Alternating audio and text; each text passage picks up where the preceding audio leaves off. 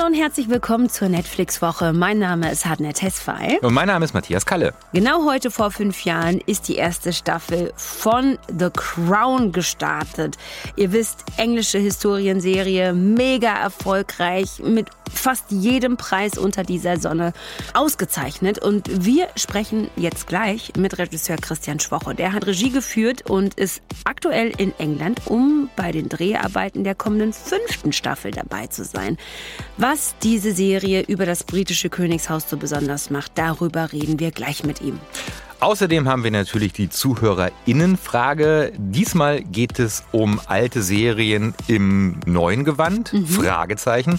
Und für die besondere Empfehlung hat die Schauspielerin Anna Herrmann tief in die Abgründe der menschlichen Psyche geschaut, mit Hilfe des von mir und auch von dir sehr verehrten Regisseurs David Fincher.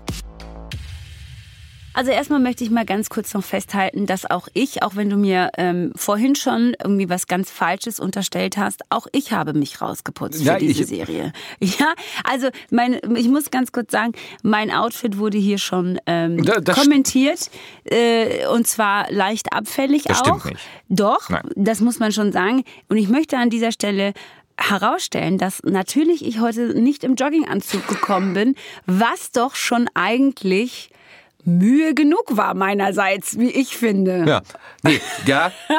Du weißt, ne, ich, ich bin ja schnell gekränkt. Und, und wenn ich mal schaue, ähm, deine anderen ähm, äh, Projekte, die du so hast, und äh, wenn du die bei Insta zum Beispiel reinstellst, wie fantastisch angezogen du da aussiehst, ja. und, und ich dann die ganze Zeit dachte, ja, jetzt feiern wir fünf Jahre The Crown, ähm, ich ziehe mir mal einen Anzug an und ähm, da dachte ich mir, naja, vielleicht so. Natürlich bist du fantastisch angezogen. Du bist aber auch fantastisch angezogen, wenn du nur einen Jogginganzug anhast. Oh. Aber, aber deshalb habe ich mich auch nicht abfällig, äh, sondern es ist, äh, es ist ähm, eine leichte Enttäuschung. Sagen wir es wow. mal so. Es ist, es ist aber nicht. Macht's besser, nein, na, nein, ich, äh, mein Gott, es ist, ich komme ja drüber weg. Äh, so und natürlich, und, du bist ein großer Junge, schaffst du Ich bin schon. ein großer Junge, ich komme drüber weg. Aber, aber natürlich äh, haben wir uns äh, äh, etwas in Schale. Man sitzt auch anders, weißt mhm. du? Wenn ich, wenn sobald ich einen Anzug anziehe, ich sitze gerade. Ähm, ich hoffe, das hilft gleich, wenn wir mit Christian Schwocho sprechen. Und äh, ich, du siehst natürlich fantastisch aus. Ich, es ist wirklich ein Jammer, dass uns die Leute nicht sehen können. Ach, naja, aber ähm, was sie sehen können das besprechen wir gleich in den News. David Benioff und D.B. Weiss, das sind die beiden Produzenten und Drehbuchschreiber von Game of Thrones, arbeiten gerade an einer neuen Serie für Netflix. Und zwar Die drei Sonnen. Das basiert auf der Science-Fiction-Trilogie, unfassbar erfolgreich, des chinesischen Autors Xi Jinlu. Ähm, äh, Barack Obama ist großer Fan äh, dieser, dieser sehr komplexen Science-Fiction-Reihe. Äh, Und ähm, da ist es so, dass die Menschheit das erste Mal auf außerirdische Zivilisationen trifft. Und ähm, die Besetzungen äh, sind jetzt bekannt geworden. Und ähm, die beiden Game of Thrones-Macher haben tatsächlich auch ein paar Leute von Game of Thrones einfach mal mitgenommen. Unter anderem Liam Cunningham, das war Davos Seaworth, und äh, John Bradley, das war Samuel Tali, sind unter anderem mit dabei. Aber natürlich nicht die einzigen. Außerdem noch mit dabei Benedict Wong, den kennt ihr vielleicht von Doctor Strange. Außerdem Joven Adepo, der wiederum, der könnte euch aus When They See Us bekannt vorkommen. Und Isa Gonzalez aus Baby Driver. Das ist ja so ein, ähm, auch so ein Heistfilm eigentlich gewesen. Ja. Aber die Serie, die ist noch in der Pre-Production. Also das ja, heißt, man hat noch. tatsächlich noch nicht mal angefangen zu drehen. Das wird noch eine ganze Weile dauern. Aber es ist ja immer schon spannend, so ein paar erste Namen zu kennen kennen und zu gucken, uh, wem werde ich wo wie wieder begegnen unter Umständen. Und ihr seht einige alte Bekannte mit dabei. Und äh, sobald noch mehr Namen feststehen, sagen wir euch das natürlich hier. Solltet ihr ein Android-Smartphone haben, dann ist diese Nachricht jetzt für euch ganz interessant. Denn wenn ihr die Android-Smartphone-App von Netflix nutzt, dann äh, werdet ihr dort ein neues Feature feststellen. Und zwar ist da unten so ein kleines neues Symbol für Spiele zu sehen. Das heißt, ihr könnt demnächst vier Handyspiele da spielen. Und zwar folgende. Stranger Things 84. Nicht zu verwechseln mit Stranger Things 3, das wiederum ein eigenes Spiel ist. Ähm, Stranger Things 3 The Game, wohlgemerkt. Äh, dann gibt's noch Card Blast und Teeter Up. All die drei könnt ihr ähm, runterladen und direkt in der App spielen, kostet nichts. Und wir sind ziemlich sicher, dass da noch ein bisschen mehr kommen wird. Ja, und vielleicht ist ja dem einen oder anderen auch ein bisschen langweilig von Candy Crush und ähm, da ist dann vielleicht das Richtige dabei. Man weiß es nicht.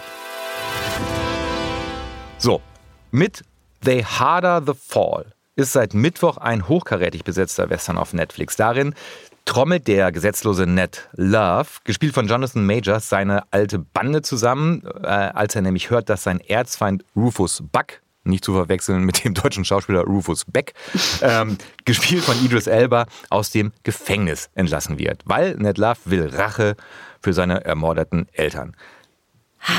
Ja, ich wusste es. Ich ja, wusste es. Ja, natürlich. Ich bin auch so durchschaubar. Aber jeder, der Lust auf einen unglaublich unterhaltsamen äh, Western hat, ähm, und man muss der Vollständigkeit halber sagen, jeder, der Lust auf einen schwarzen Western hat, ja. weil tatsächlich tauchen ja schwarze Menschen in den normalen Western kaum auf. Und das, obwohl ein Viertel aller Cowboys und Cowgirls äh, nachweislich ähm, schwarz war. Also wer Lust auf ähm, einen schwarzen Western hat, der daherkommt mit einem um, richtig, richtig guten Soundtrack. Ähm, der sollte sich ähm, The Harder They Fall anschauen. Äh, tatsächlich ist äh, die Musik in dem Film äh, eigentlich fast so ein eigener Charakter. Tatsächlich wird auch viel auf die Musik geschnitten, was man ja eigentlich nur so von Musikvideos kennt.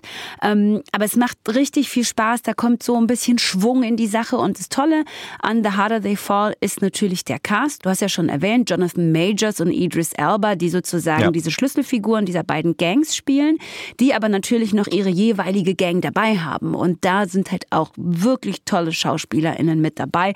Zum Beispiel äh, Regina King mm. als Trudy Smith, richtig, richtig gut. Zazie Beats spielt mit und Lakeith Stanfield, um jetzt mal ein paar zu nennen. Ähm, äh, diese, diese Ensemble-Leistung ist schon toll. Und das Schöne ist an äh, The Harder They Fall, dass jeder ähm, und jede dieser tollen SchauspielerInnen tatsächlich auch Raum bekommt. Die haben alle mindestens eine richtig, richtig gute und große Szene, in der sie dann eben auch brillieren können. Und äh, das ist alles sehr gleichmäßig verteilt, wie ich finde, auch wenn natürlich Idris Elba und Jonathan Majors die Hauptfiguren äh, sind. Also es ist aber toll erzählt. Es ist richtig toll erzählt und macht super viel Spaß. Ist zwei Stunden lang, also da braucht man schon ein bisschen Zeit auch. Aber für mich persönlich ist die Zeit wie im Flug vergangen. Und um nochmal auf die Musik zu sprechen zu kommen, vielleicht hat man ja auch da nochmal sehr viel Wert drauf gelegt, weil einer der Produzenten kein geringerer als Sean Carter ist, den die meisten als Jay-Z kennen. Oder als Ehemann von Beyoncé. Genau, das heißt also, da wurde wirklich äh, viel Wert auf die Musik gelegt. Da sind auch tolle ähm, KünstlerInnen mit vertreten auf dem Soundtrack. Also ich empfehle es wirklich allen sehr. Also, seit gestern bei Netflix The Harder They Fall. Am Freitag, da startet eine neue Miniserie aus Schweden und zwar Der unwahrscheinliche Mörder. Da wird die Geschichte ähm, von Stieg Engström erzählt. Das ist ein Grafikdesigner. 1986 hat der den schwedischen Premierminister Olof Palme in der Stockholmer Innenstadt erschossen. Und bis zu seinem Tod ist er auch nicht gefasst worden. Die Serie zeigt fiktiv, warum er womöglich unentdeckt geblieben ist. Ja, sie zeigt auch, ähm, dass er es womöglich auch nicht war. Also weil auch da ist es nicht klar, dass Dick Engström der Mörder von Olof Palme war. Es ist ähm, äh, ein, ein, eine unglaubliche Geschichte tatsächlich ähm, 1986. Ich erinnere mich sogar dunkel, dass der äh, sozialdemokratische schwedische Ministerpräsident Olaf Palme, als er mit seiner Frau aus einem Kino kam, ohne Personenschutz, ähm, ähm, nachts erschossen wurde. Und es gab mehrere Verdächtige, die waren es alle nicht, die mussten entlassen werden. Es gab unfassbare Pannen, äh, ähnlich wie bei O.J. Simpson, diese, diese die, äh, Ermittlungspannen, die die ganze Zeit passiert sind. Man hat äh, diesen, diesen Tatort überhaupt nicht äh, abgesperrt. Und diese schwedische Serie, wie das die Schweden immer machen, erzählt es wahnsinnig, wahnsinnig spannend, sehr nah an den, äh, an den Figuren. Ähm, und äh, es ist ein ganz, ganz großer äh, ja, Spaß ist jetzt Quatsch, ne? Es ist ein ganz, ganz großes Vergnügen, dieser Miniserie zuzuschauen, dabei, ob Stieg Engström gefasst werden kann, überführt werden kann und immer noch mit der Frage, kann er es überhaupt gewesen sein? Der unwahrscheinliche Mörder, ist auch ein Buch des Journalisten Thomas Peterson, der so lange recherchiert hat, dass er nur zu dem Schluss gekommen ist, es kann nur Stig Engström gewesen sein. Und, und ähm, das ist wirklich auch ein Fall, der Schweden bis heute auch sehr, sehr beschäftigt. Und es ist toll inszeniert, toll geschrieben und ähm, ab morgen neu auf Netflix. Die restlichen Neustarts übrigens, die findet ihr wie immer auf unserer Seite netflixwoche.de.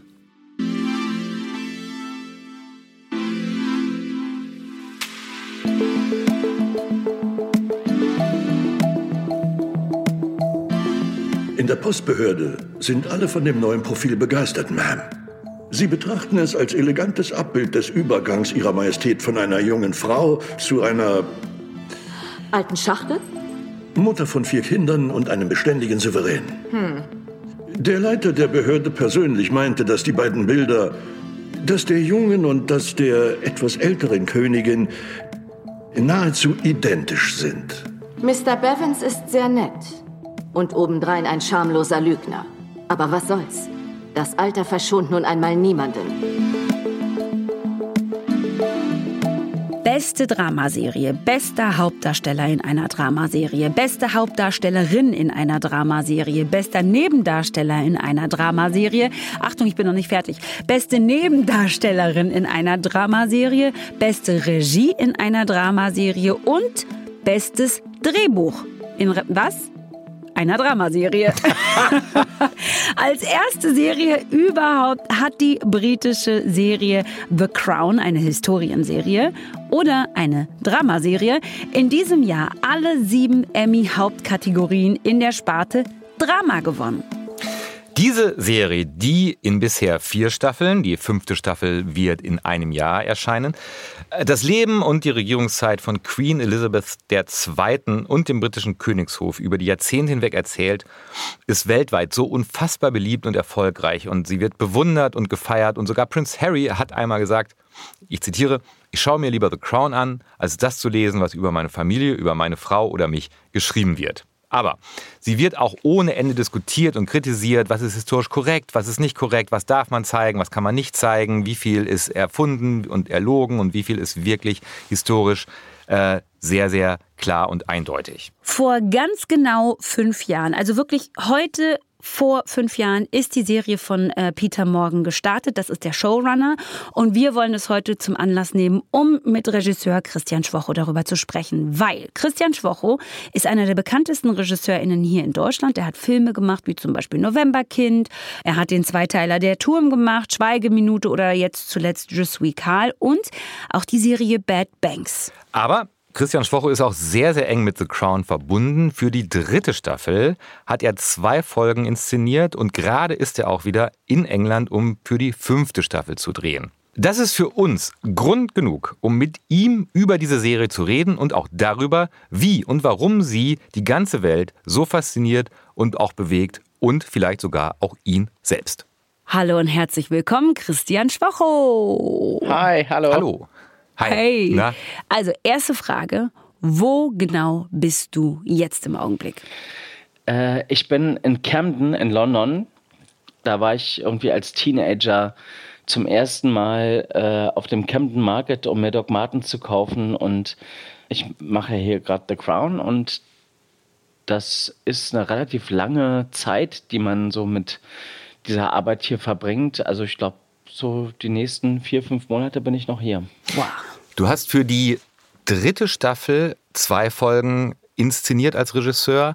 Äh, Im Moment sind die äh, Produktionen der fünften Staffel, die, glaube ich, im Herbst nächsten Jahres dann erscheinen wird. Kannst du uns verraten, für wie viele Folgen du bei der fünften Staffel Regie führst? Zwei. Und äh, kannst du dich daran erinnern, als du noch nicht äh, äh, ähm, Regisseur von The Crown warst, wie es für dich war, als The Crown gestartet ist, 2016 äh, im Herbst? Hast du es von Anfang an verfolgt? Hast du den, ähm, den Hype miterlebt ähm, oder ist das erstmal an dir vorbeigegangen?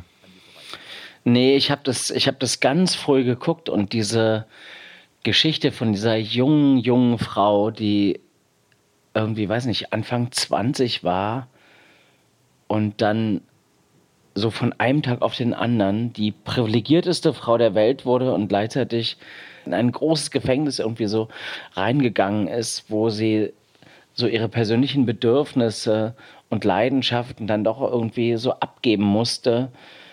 Ähm, das hat mich total geflasht und ähm, wirklich tief berührt. Also wie so diese Vorstellung, du hast plötzlich alles und gleichzeitig hast du aber gar nichts mehr, weil, weil all das, was du bist, was du lebst, ist so untergeordnet diesem Begriff dieser Krone, dieser Familie, dieser Verantwortung. Das hat mich irgendwie zutiefst berührt. Und deswegen, ja, also diese ersten, diese erste Staffel damals von The Crown, vor allem auch, wie das gemacht war und mit welcher Größe und mit welcher ähm, filmemacherischen Leidenschaft, das hat mich extrem gekriegt. Und dass ich da mal irgendwie mitmachen kann, hätte ich mir damals einfach überhaupt nicht vorstellen können. Jetzt bist du ähm, als, als, als Kind noch zu Zeiten der DDR in Leipzig und in Ostberlin aufgewachsen. Ähm, mit zwölf ähm, seid ihr nach Hannover. Ähm, äh, ähnlich wie Hatten und ich kann man ja eigentlich nicht weiter weg von äh, der Monarchie sein, als wir es sind. Ähm, war es für dich schwer, dich, als du dann den Auftrag bekommen hast, auch Folgen von The Crown zu inszenieren, in dieses Thema einzuarbeiten? Wusst, was wusstest du über die Monarchie? War sie dir sympathisch, fremd? Wie, wie, wie war dein Verhältnis als, als junger Mann oder auch schon als Regisseur? Ich wusste überhaupt nichts. Also ich, ich bin total, ähm, also als diese Anfrage kam, ich wusste nichts, also außer das, was man so, so aus, aus, ja, so aus, aus der Bildzeitung kennt. Mhm. Ähm, aber auch das habe ich ehrlich gesagt nie so richtig verfolgt. Und als dann der, der Ruf kam, hast du Lust für The Crown zu arbeiten, habe ich mich natürlich damit beschäftigt und ähm, habe dann irgendwie so irgendwie mit dieser, mit dieser jungen Frau so gebondet, weil genau wie du gerade gesagt hast, ja, ich bin im Osten groß geworden oder hatte da meine Kindheit und ähm, weiß, was es heißt, ähm, dass es irgendwie auch eine Art von Unfreiheit gibt im Leben. Und ich genieße das einfach jeden Tag meines Lebens, dass ich so viele Entscheidungen treffen kann und heute mich entscheiden kann, das zu tun und morgen entscheiden kann, was anderes zu tun und meine Lebenskonzepte irgendwie immer wieder zu hinterfragen und neu zu bewerten. Und das kann diese junge Frau einfach nicht, wenn sie da irgendwie in den, ja, äh, vor, weiß ich nicht, 70, 80 Jahren, also als sie da plötzlich diesen, diesen Auftrag bekommt, Königin zu werden. Und ähm, das hat mich einfach total berührt und das war auch viel, viel wichtiger als jetzt so die, ja, also einfach das grundsätzliche Interesse für die Monarchie, weil ähm, mich hat immer diese Frau interessiert und das ist bis heute so. Und ähm, genau, also das hat mich angetrieben, diesen Job anzunehmen. Ähm, Ganz blöde Frage jetzt. Also wenn man jetzt äh, das Angebot bekommt, Regie zu führen bei The Crown, darf man sich dann die Folgen, die man inszeniert, aussuchen oder entscheidet das, keine Ahnung, Peter Morgan, ähm, ähm, das Produktionsteam und sagt, äh, lieber Christian, du machst Folge 5 und 6 der dritten Staffel? So war es beim ersten Mal. Also beim ersten Mal äh, konnte ich es mir nicht aussuchen, sondern da habe ich einen Blog bekommen und ähm, mit zwei konkreten Folgen. Und ja, alle waren glücklich und deswegen war es jetzt beim zweiten Mal so, dass ich dann doch auch auswählen durfte.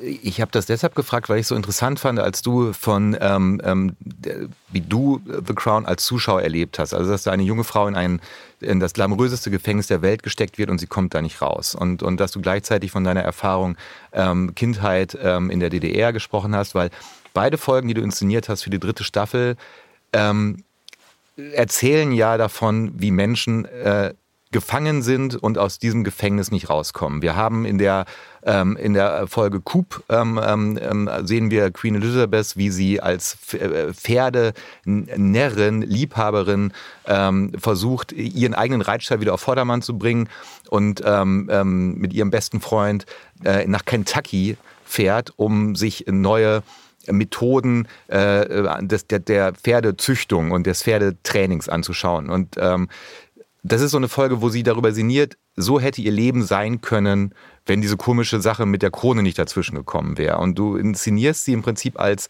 ja, als eine traurige, gefangene Frau in der Folgefolge, ähm, ähm, wo wir Prince Charles sehen, wie er ein Semester in Wales ähm, studieren muss, weil er halt der Prince of Wales ist und äh, die Krone es gut fände, wenn er ähm, die Sprache spricht, geht es auch darum, dass Charles eigentlich nichts selbst entscheiden kann und, und, und äh, für ihn dieses Gefängnis dieser Familie noch schlimmer ist als ähm, äh, vielleicht für, für die Königin selbst.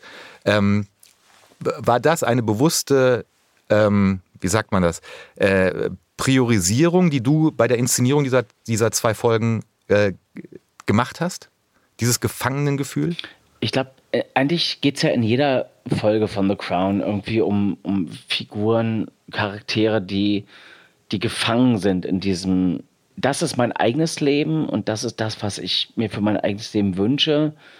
Aber dagegen steht die Krone und die Verantwortung. Und ähm, ich glaube aber, dass durch dieses eigene Erleben, was es heißt, in einem in einem Land aufzuwachsen, wo du eben nicht alle Freiheiten hast, glaube ich, habe ich schon noch mal irgendwie so einen anderen emotionalen Fokus darauf gesetzt, was es für diese Leute, was für diese Familie bedeutet, wenn du nicht frei entscheiden kannst. Man kann sich jetzt fragen, so, muss man irgendwie Mitleid mit den Royals haben für das, was sie so leben und erleben, weil sie sind doch so mega privilegiert, sie sind unfassbar reich, sie können letztlich tun und lassen, was sie wollen.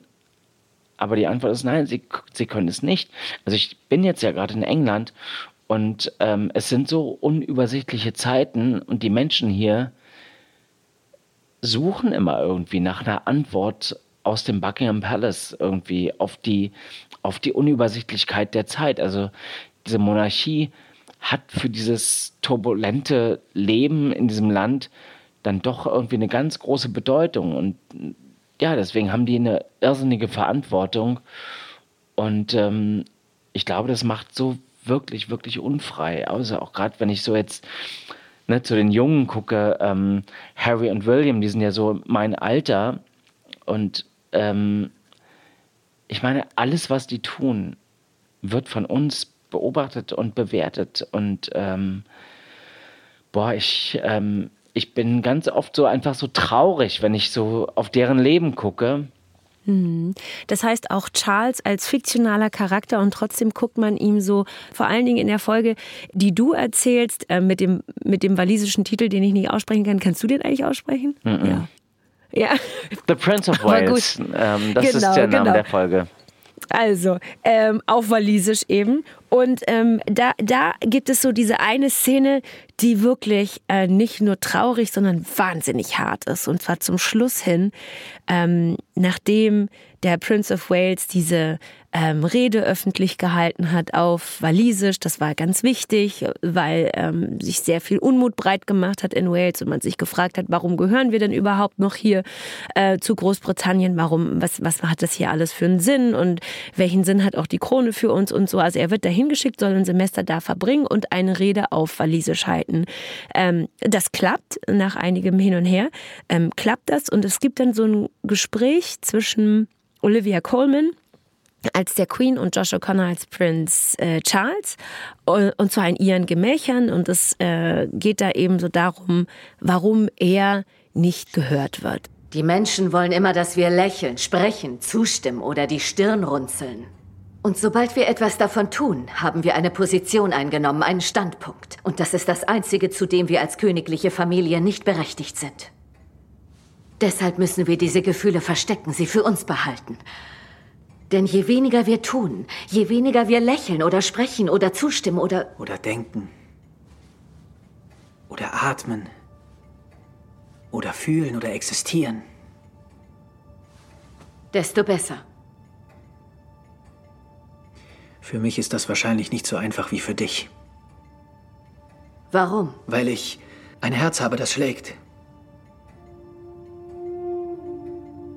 Ein Charakter. Verstand und eigenen Willen. Ich bin nicht nur ein Symbol.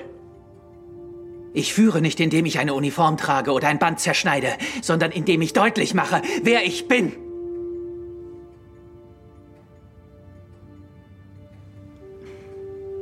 Mami, ich habe eine Stimme. Ich verrate dir ein Geheimnis. Niemand will sie hören.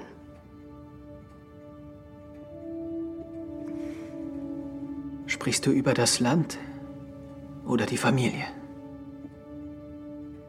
Niemand. Wow. Da hm. war ich wirklich, da bin ich umgekippt. Ähm, wie war, also wie, wie, wie war die Arbeit an dieser Szene? Weil das ist so reduziert geschrieben und so reduziert gespielt und es hat so einen Impact, dass jetzt auch gerade, wo ich darüber spreche, mir heiß wird. Ey, das ist einfach so, ja, die Szene ist einfach so gut geschrieben und ähm, ich hatte ein bisschen Probenzeit mit Josh und mit Olivia.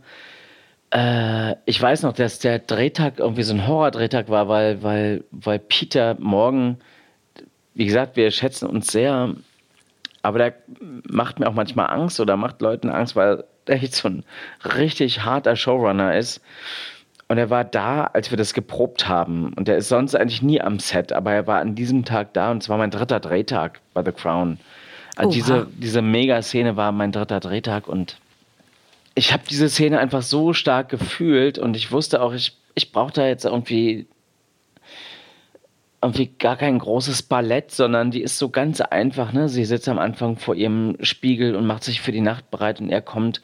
Es gibt da auch so ganz wenig Bewegung in der Szene.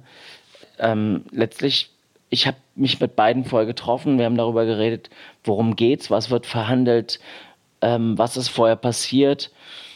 Und ich habe beiden gesagt, ich möchte, dass das stark wird, dass das ähm, unheimlich brutaler Moment wird. Und sie haben sich beide darauf eingelassen. Am Ende ist es eine Szene von einer Mutter, die, die spürt, was ihr Sohn dort ausdrücken will. Und sie spürt, welchen Schmerz er hat, weil sie den auch selbst ihr ganzes Leben erlebt hat. Aber die Pflicht ähm, hat ihr beigebracht und das hat sie so verinnerlicht, dass es nicht um die eigenen Gefühle geht. Und das sagt sie ihm, ähm, obwohl sie weiß, wie sehr er leidet. Und ähm, komischerweise, ja, die Szene ist wirklich sehr lang. Wir haben die, glaube ich, nur 20 Minuten geprobt und ich wusste nach 20 Minuten, wir haben es. Und dann haben wir das irgendwie den Vormittag gedreht. Ähm, und die beiden waren so offen und so verwundbar, dass es viel leichter war, als viele andere Szenen, die ich in diesen zwei Episoden drehen musste. Das ist ja dieser, dieser tolle Spagat, den The Crown ja so gut hinkriegt, dass diese Szene, ähm, über die du mit Hartnett gerade gesprochen hast, im, im, im, im Schlafgemach der Queen, niemand war da, also kein Mensch weiß, ob das passiert ist. Das ja. weiß einfach wirklich äh, niemand. Dass er aber in Wales war, dass er da ein Semester äh, Walisisch studiert hat und diese Rede gehalten hat, das weiß man logischerweise. Also diese ähm, Dualität, ähm, das wissen wir, da spekulieren wir. Das macht ja diesen Reiz der, der, der Serie ja auch aus. Fakt ist einfach, jede Episode, jede Geschichte ist total faktenbasiert. Ähm, und natürlich ziehen sich manchmal reale Ereignisse irgendwie, werden zusammengezogen. Ähm, aber es wird nie irgendetwas Grundsätzliches erfunden, was so völlig außerhalb der, der realen Ereignisse stattgefunden. Also es ist, ja. es ist alles irgendwie, irgendwie, es steht auf ganz sicheren Füßen, aber psychologisch wird natürlich ganz viel ausgedeutet. Äh, Matthias und ich haben kurz vorhin gesprochen und gesagt, eigentlich sind die Landschaften in The Crown und die Orte, die in The Crown erzählt werden, eigentlich fast so ein eigener Protagonist, eine eigene Protagonistin, weil ihr die natürlich auch irgendwie in diesem riesen Verbund, die der Commonwealth ist, ähm, irgendwie immer wieder miterzählen müsst und in Szene setzt. Ähm, ist das so der Moment, warum man eigentlich auch so ewig lange braucht, um eine Folge The Crown zu drehen, weil das halt tatsächlich aussieht wie ein Kinofilm? Also erstmal muss ich sagen, dass die Orte, das ist schon echt Wahnsinn hier, ne? weil wir haben äh, ein, ein riesiges Studio, das sind die, die Elstree Studios, wo auch Star Wars gedreht wurde früher. Äh, da sind einfach große Sets gebaut. Also der, der ganze Buckingham Palace Interior ist hier gebaut und ich kann nur so viel verraten. Für die fünfte Staffel habe ich sehr viel mit äh, Diana zu tun und ähm, ja, das ganze Apartment von Diana im Kensington Palace ist für mich gebaut, sozusagen. Ähm, das ist einfach da. Ich war vor drei Tagen und wieder, das ist echt unfassbar, was äh, Martin Charles, der Szenenbildner, dahingestellt hat. Und es gibt natürlich aber auch so bestimmte Räume, die, da gehen wir an Originalmotive, wirklich viele, viele Schlösser und so große, ja, so, so, so Private Mansions, ähm, wo, wo wir dann drehen. Ähm, der Grund, warum wir so viel Zeit zum Drehen haben, ist, dass bei The Crown einfach so ein hoher Qualitätsanspruch ist, dass man proben kann und dass jede Einstellung einfach so bewusst gemacht wird und wir einfach so, so Drehpläne haben, ähm, und man sagt, wir, wir, wir drehen einfach nicht fünf Szenen am Tag, sondern wir drehen zwei. Ähm, eine vormittags, eine nachmittags und vielleicht noch eine dritte so am späten Nachmittag. Ähm, das hat aber nichts mit den Orten und mit den Räumen zu tun, sondern es hat damit zu tun, dass es einfach jede einzelne Szene, auch wenn sie nur was ganz Kleines erzählt, eine ganz große Wichtigkeit hat. Und ähm, ähm, es einfach nichts gibt, wo man sagt, ja, das das machen wir jetzt mal so schnell. So wie ich es, muss ich einfach so sagen, so aus Deutschland schon oftmals kenne, sondern jede einzelne Szene wird betrachtet wie eine Szene in einem Kinofilm. Und mhm. deswegen mhm. braucht es so viel Zeit. Jetzt müssen wir auf das Ergebnis ähm, leider noch etwas warten, nämlich ein Jahr. Im November 2022 ist der Starttermin der fünften Staffel. Allerdings, dein Netflix-Film München im Angesicht des Krieges, der startet nach allem, was wir wissen, bereits im Januar. Ja. Auch wieder ein historischer Stoff. Es geht um das äh, sogenannte Münchner Abkommen 1938, was England, äh, Frankreich äh, und Italien mit Hitlerdeutschland versucht haben zu installieren. Ging um das Sudetenland. Wie hat sich die Arbeit die du jetzt ähm, durch The Crown erfahren hast, mit Peter Morgan, mit historischen Stoffen. Wie hat sich das, ähm, wie hat dich das beeinflusst bei der Arbeit an diesem Film München? Ach, keine Ahnung. Ich habe ja auch schon vor The Crown historisch gedreht. Ne? Ich habe sowas mhm. gemacht wie der Turm, Westen, ja. ähm, Bornholmer Straße. Also ich bin da, glaube ich, ganz gut zu Hause im historischen Erzählen. Ähm, und auch durch Bad Banks hatte ich schon so die Erfahrung, wie es ist, was zu erzählen, was in so einem, was im europäischen Raum stattfindet. Mhm. Und München war jetzt irgendwie so eine, so eine tolle Erfahrung, weil es ja ein historischer großer Stoff ist, aber so eine Geschichte, die so Fragen stellt, die, die ich mir einfach stelle. Ne? Wie, wie, wie kann man in dieser heutigen Zeit, wo Politik so unübersichtlich geworden ist. Ähm, wie, wie stellt man sich Diktatoren in den Weg? Also das ist ja die Frage, die der Film stellt. Welche Form von, von Widerstand ist politisch die richtige? Mhm. Mit Waffengewalt oder mit Diplomatie? So das ist das, was der Film so auf so eine ganz ähm, eindringliche Art und Weise irgendwie so als Fragestellung hat.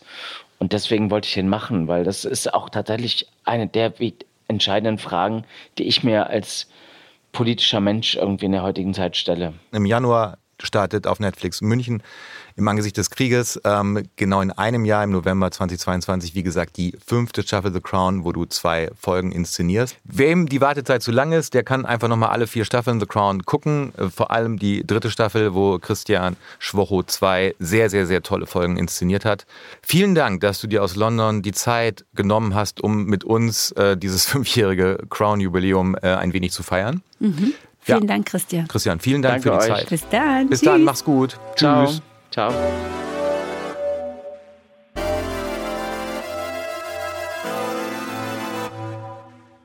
weißt du, Matthias, ich freue mich ja sehr, Ja. dass wenn wir uns in diesem Podcast tatsächlich mal was wünschen, dass dann diese Wünsche auch äh, von unseren fantastischen HörerInnen ernst genommen werden.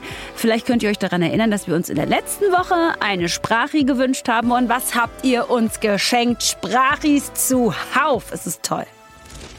Ja, und wir haben eine, also nicht wir, sondern unsere fantastische Redaktion hat eine Sprache ausgewählt. Ich habe übrigens, ähm, dadurch, dass wir uns das ja so vehement gewünscht haben, habe ich von einigen meiner KollegInnen ähm, ähm, lustige Nachrichten bekommen, dass ich das Wort Sprachi benutze, weil ich ja schon so alt bin. Hey, solltest du ja auch nicht. Nein, also wir haben ZuhörerInnen Fragen in Form von Sprachnachrichten. Mann. bekommen. Äh, und zwar auch von Gesa. Hallo liebe Hartnett, hallo lieber Matthias. Ja, ganz viele Serien aus der Vergangenheit sind ja nochmal neu aufgelegt worden. Da fällt mir zum Beispiel ein Charmed oder Magnum, Sabrina, Lost in Space, Das Boot. Wie sieht es denn da bei euch aus, wenn ihr nochmal eine Serie ja, neu auferlegen könntet ähm, oder ein frisches Reboot geben könntet? Was wäre denn das dann? Das würde mich mal sehr interessieren und da freue ich mich sehr auf eure Antworten. Ganz liebe Grüße von Gesa. Super Frage von Gesa, Ja. finde ich. Super, super, super. Was würdest du neu auflegen, Matthias? Ja, ich habe, ähm, ah, ich habe ja, ich habe ja, ich habe ja leichte Probleme mit Neuauflagen und Reboots. Ah, fühle ich. Wenn ich könnte mir vorstellen, dass die Leute, die diese Reboots machen, äh, Fans von irgendeiner Serie gewesen sind, die sie in ihrer Kindheit oder in ihrer Jugend geschaut haben. Und deshalb würde ich, wenn ich könnte und dürfte, glaube ich, versuchen, eine Neuauflage zu machen von Ein Colt für alle Fälle. Warum wusste ich, dass du was aus den 80er Jahren sagen würdest? Ich hatte, soll ich dir mal ganz ehrlich sagen, was ich vermutet hatte? Dass du sagen würdest, Trio mit vier Fäusten. Ja, ähm, fand ich auch gut, aber nicht so toll wie ein Colt für alle Fälle. Und ich glaube, dass man diese diese Prämisse von ein Colt für alle Fälle sehr, sehr, sehr gut tatsächlich ins Heute erzählen kann. Du mal, erinnerst dich. alle, die nicht so alt sind wie also, wir, worum ein geht's Colt in für alle ein Fälle? Colt für eine, alle eine, Fälle? eine, un- wirklich, das, das können sich nur Zwölfjährige ausgedacht haben. In ein Colt für alle Fälle geht es um einen Stuntman, ähm, Colt Colt Sievers. Der ist aber nicht nur Stuntman, der ist auch Kopfgeldjäger. Und ähm, das sind seine beiden Berufe und die äh, finden in dieser Serie aufs Beste zusammen. Er muss halt äh, entflohene Gangster jagen und das dabei muss er dauernd mit Autos von Klippen fallen. So, weil er ist ja auch Stuntman. Und ich glaube, wenn man, wenn man äh, diese Grundidee nähme und ins Heute überträgt und natürlich haben wir denn eine Stuntfrau und keinen Stuntman. Und wir haben ähm, bei, bei Ein Colt für alle Fälle, du erinnerst dich, gab es halt so ein ähm, äh, so eine blonde Frau, wo man nicht ganz genau wusste, ist das das Love Interest, ähm, ähm, nicht gespielt von Heather Locklear, was ganz viele immer dachten. Ich dachte, du sagst das Genau, es ist nicht Heather Locklear, sondern es ist Heather Thomas. Und äh, äh, diese Rolle, die sie da hatte, nämlich als ähm, gut aussehende äh, Frau äh, mit durch die Kulissen, äh, das müsste natürlich ein Mann sein. Ja? Das müsste natürlich ein Mann sein. Also du, ich glaube, ich glaube, dass man diese, die Grundidee dieser Serie, die ja eh geisteskrank ist, ja? also Stuntman ist Kopfgeldjäger, wenn man die im Prinzip neu interpretiert, ähm, alles ein bisschen durcheinander bringt, aber trotzdem immer noch sagt, Stuntfrau ist Kopfgeldjägerin, äh, das könnte ein ganz, ganz großer Spaß sein. Aber vielleicht auch nicht. Vielleicht ist das tatsächlich nur so eine Erinnerung an etwas, was ich wahnsinnig gerne geguckt habe. Ähm, vielleicht sollte man es auch besser lassen. Wie ist bei dir? Ähnlich. Ähnliche Zeit, aber ähm, andere Serie. Und auch lustigerweise mit einer ähnlichen Prämisse wie bei dir. Und zwar würde ich machen Knight Rider. Knight Rider, weil natürlich, weißt du, so in äh, heutzutage äh, dieses ganze ähm, automatisierte Fahren und so weiter und so Mm. Fort ja schon sehr viel weiter ist. Und ich würde mich halt, würde mich fragen, wie man das heutzutage umsetzt mit eben auch einem intelligenten Auto. Oder ein E-Bike. Oder ein E-Bike. wie dem Night Industries 2000 äh, Kit. Ja, Night Industries 2000. Ähm, K-I-T-T. Äh, und, und da würde ich mich äh, auch sehr stark machen, eben für eine Protagonistin, für eine Frau, die dieses Auto fährt, bedient und dann eben in ihr in ihre Smartwatch, also alles Sachen, die wir ja Natürlich. heutzutage haben, in ihre Smartwatch sagt, ich brauche dich, Kumpel. so. Und dass es dann eben nicht David Hasselhoff ist, sondern irgendjemand anders. Und da frage ich mich tatsächlich, wie man das heutzutage machen Ja. würde und ob das immer noch diesen Reiz auf uns ausüben würde, wie wie es das eben in den 80er Jahren gemacht hat. Also dieses, ähm, genau, also die Technologie ist heute schon so weit, dass ein Auto eben auch äh, selbstständig, eigenständig fahren kann. Und äh, wir sind auch in Sachen künstliche Intelligenz ja schon viel, viel weiter. Und wie man diesen, diese technische Entwicklung dann sozusagen abbilden würde in einer fiktionalen Serie, das würde mich schon stark interessieren. Also ich hätte Knight Rider gemacht. Liebe Netflix-Redaktion, wenn ihr das aufmerksam zuhört und auf einmal denkt, ja genau, Knight Rider heute, ein Kurs für alle Fälle heute, Hartnett und ich hätten noch Kapazitäten, einen kleinen Writers Room ins Leben zu rufen. Wir schreiben euch die Serien. und ähm, wir, wir haben da auch schon Ideen für die Besetzung. Dazu aber an anderer Stelle dann mehr. Gesa, ich hoffe, wir haben deine Frage zur Zufriedenheit beantwortet. Wenn ihr jetzt das Gefühl habt, ach, die, die antworten ja wirklich ernsthaft, dann könnt ihr uns erreichen, nämlich entweder per Mail an kontakt.netflixwoche.de oder mit einem Text oder einer Sprachnachricht. Vielen Dank, danke Matthias. Eine danke. Sprachnachricht an die 0152 900 2019 und die 5. Und immer, wenn ihr uns eine Sprachnachricht schickt, daran denken, dass wir die äh, hier in dieser Sendung äh, vorspielen könnten. Ja, es ist eine Warnung und ein Versprechen zugleich. Hm.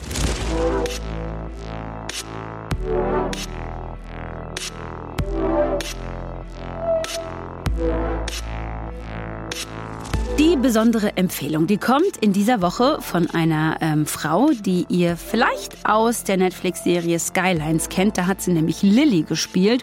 Oder ihr kennt sie aus Homeland. Da war sie auch in zwei Folgen zu sehen. Und zwar von Anna Herrmann. Und was Anna Herrmann euch so empfiehlt, das hören wir uns jetzt an. Mein Tipp ist eine Serie, die heißt Mindhunter. Ich dachte eigentlich, die wäre genauso bekannt wie Stranger Things, aber in meinem Freundeskreis kannte die fast gar keiner. Deswegen dachte ich, äh, stelle ich heute die vor. Es geht um zwei FBI-Agenten, die die Psyche von Massenmördern verstehen wollen und ins Gefängnis gehen und Massenmörder befragen und herausfinden wollen, wird man quasi schon böse geboren oder ist es das Umfeld, was einen zum Mörder macht? Äh, und ich mag ganz gerne den psychologisch-analytischen Ansatz und finde gut, dass es so nah am Menschsein dran ist. Also warum ist der Mensch so, wie er ist oder warum wird er so? Äh, ich habe mir viele Fragen gestellt beim Zuschauen und sowas mag ich immer ganz gerne. Unabhängig davon ist es super spannend, sehr mystisch. Es spielt in den 70er Jahren. Ich finde die Mode super cool und die Kamera. Also ich finde die ganze Serie hat sehr viel Stil.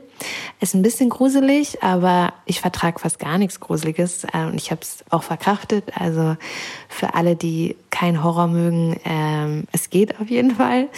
Und ich war sehr begeistert von dem Schauspieler Cameron Britton.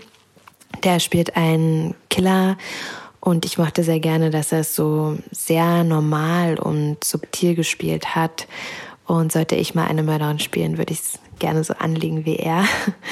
Ja, also mich hat die Serie sehr begeistert und beschäftigt. Also wäre das mein Tipp. Anna Herrmann hat recht. Es ist wirklich eine großartige Serie. Ähm, Jonathan Groff ähm, ähm, spielt äh, eine Hauptrolle und, und, und spielt das ganz, ganz toll. Und David Fincher hat sich das Ganze ähm, mit ausgedacht und auch bei einigen Folgen Regie geführt. Äh, und ich gehöre zu den Leuten, die Hände ringend auf die nächste Staffel warten. Und sie mhm. kommt und kommt und kommt nicht. Und ich schreibe an unsere Chefinnen und Chefs äh, jeden Tag Mails was ist denn hier? Sprachnachrichten. Ich spreche Sprachis. Ich spreche Sprachis, aber die hören sich die Leute nicht an. Komisch, was ist denn hier, warum, wo ist denn die, die, neue Folge Mindhunters? Es ist Wahnsinn. Interessanterweise ist ja Mindhunter äh, auch die Lieblingsserie einer unserer Gästinnen, die bald kommen wird. Ähm, ja, Sabine Rückert hat diese Serie auch wirklich in den höchsten Tönen gelobt und ich, ich glaube, ich darf das schon mal anteasern, dass sie demnächst, ich sage nicht genau wann, mm. aber dass sie demnächst wieder hier sein wird und vielleicht hat sich ja da äh, ein bisschen was getan. In der nächsten Woche äh, wird es aber erstmal sehr lustig, denn ähm, es geht um die neue Comedy-Show Your Life is a Joke. Und hier bei uns im Studio, im feinen Netflix-Woche-Studio, äh, wird sein der Moderator der Show, nämlich Oliver Polak. Ja. Ich freue mich sehr, äh, großartiger Komiker und Stand-up-Comedian. Ähm, bin sehr gespannt, was diese neue Netflix-Show zu bieten hat. Ähm, mit ihm reden wir darüber, wie es zu dieser Show kam und auch was äh, die äh, Gäste und Gästinnen mitgebracht haben. Unter anderem Christian Ulmen und Jennifer Weist. So Leute, äh, das war die Netflix-Woche für diese Woche. Ihr könnt euch wie immer die Zeit bis zur nächsten Woche auf netflixwoche.de verkürzen. Da findet ihr alle wichtigen Neustarts, aber auch alle Informationen zu diesem Podcast und noch viele weitere Artikel, zum Beispiel über die Geschichte des schwarzen Westerns. Performance. Ähm, und zwar anlässlich des Starts von The Harder They Fall mit Idris Elba, Regina King, Lakeith Stanfield und Zazie Beats und noch vielen, vielen mehr. Vielleicht merkt ihr immer noch, dass ich wirklich schwer begeistert bin von dem Film. Ähm, und wenn ihr automatisch über die Netflix-Woche auf dem Laufenden gehalten werden wollt, Leute, dann äh, könnt ihr euch äh, übrigens auch auf unserer Seite für den Newsletter eintragen. Ja? Der kommt dann immer pünktlich zum Wochenende, immer am Freitag. Also morgen. Tut es zahlreich. Jetzt ist auch gut, ne? Es ist spannend. Ja. Es ist spannend so langsam. äh, deshalb, ich mach Schluss, ich muss nach Hause. Und dich umziehen. Und nicht umziehen.